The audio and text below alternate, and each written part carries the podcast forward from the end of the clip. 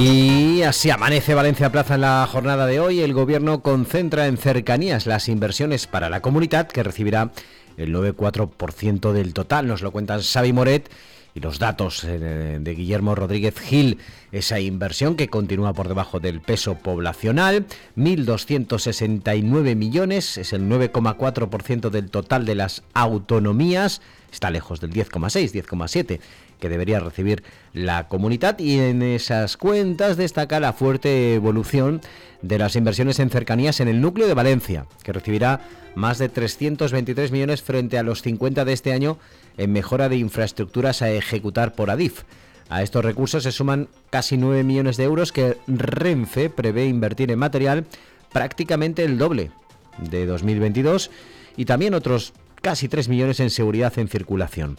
Otra de las grandes partidas que sobresalen tanto por volumen como por crecimiento respecto a este año es la ejecutada por puertos del Estado, pasa de 65 a 118 millones de euros, de los cuales 20, casi 21, irán destinados al plan director del puerto de Valencia. El gobierno para 2023, el presupuesto de inversiones aumenta en 60 millones de euros. Para el conjunto de las autonomías, la inversión real crece en 426 millones. Ese gobierno que proyecta 9,6 millones para el canal de acceso y repite los 38 para el transporte de Valencia. Joan Ribó y la oposición critican esos presupuestos por insuficientes para la ciudad. Y desde Cultur Plaza nos cuenta cómo Lesar se queda con un millón menos de lo prometido por Miquel Iceta, nos lo cuenta Carlos Garzán. El IBAM además se queda congelado con 400.000 euros y los proyectos del Bellas Artes y el González Martí, el Museo Nacional de Cerámica, se vuelven a retrasar.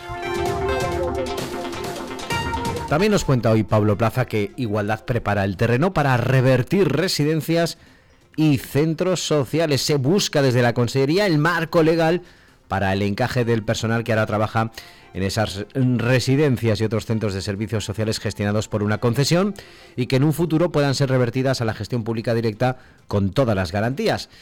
Mm, esto se desprende de una modificación legislativa acordada en el seno del Consejo a instancias de la Consejería que dirige Aitana Más y que se ha recogido en el anteproyecto de ley de acompañamiento de 2023. Mediante ella, la Consejería de Igualdad introduce una disposición adicional en la Ley de Servicios Sociales para establecer por norma el régimen de subrogación del personal en casos de extinción de contratos en centros sociales de titularidad pública. Begoña Torres nos cuenta que los taxis en la comunidad valenciana podrán ofrecer el servicio de transporte público fuera de su área en aquellas poblaciones pequeñas que no dispongan de flota. Eso sí, solo podrán hacerlo en localidades próximas a sus autorizaciones. Con esta medida, la Consejería de Movilidad busca ampliar la prestación de este servicio y dar una mejor cobertura a los ciudadanos. Se trata de otra modificación incluida en la Ley de Acompañamiento a los Presupuestos de la Generalitat, cambio que obedece a la necesidad de reformar la limitación legal de la ley del taxi de la comunidad que obligaba a que la prestación del servicio de taxi dentro de los límites de un área de prestación conjunta o de un municipio. Esa ley de acompañamiento que da mucho juego hoy en la portada de Valencia Plaza. Marta Gozalvo nos cuenta que el Consejo rebaja la multa mínima a las empresas turísticas por vulnerar los derechos laborables. La decisión de Adif de eliminar una cláusula de sus pliegos desbloquea otras tres obras en la comunidad. Los contratistas habían recurrido varias licitaciones al considerar las condiciones abusivas. Y el Ayuntamiento de Valencia rescata a SAP en el contrato del siglo, contra el criterio de los críticos. La Sociedad de Agricultores de la Vega podrá volver a concurrir al concurso del Ayuntamiento de Valencia para adjudicar el millonario contrato de limpieza. La compañía había quedado apartada de la licitación por no formalizar correctamente su oferta pero el consistorio atenderá a un informe no vinculante del Consejo Jurídico Consultivo.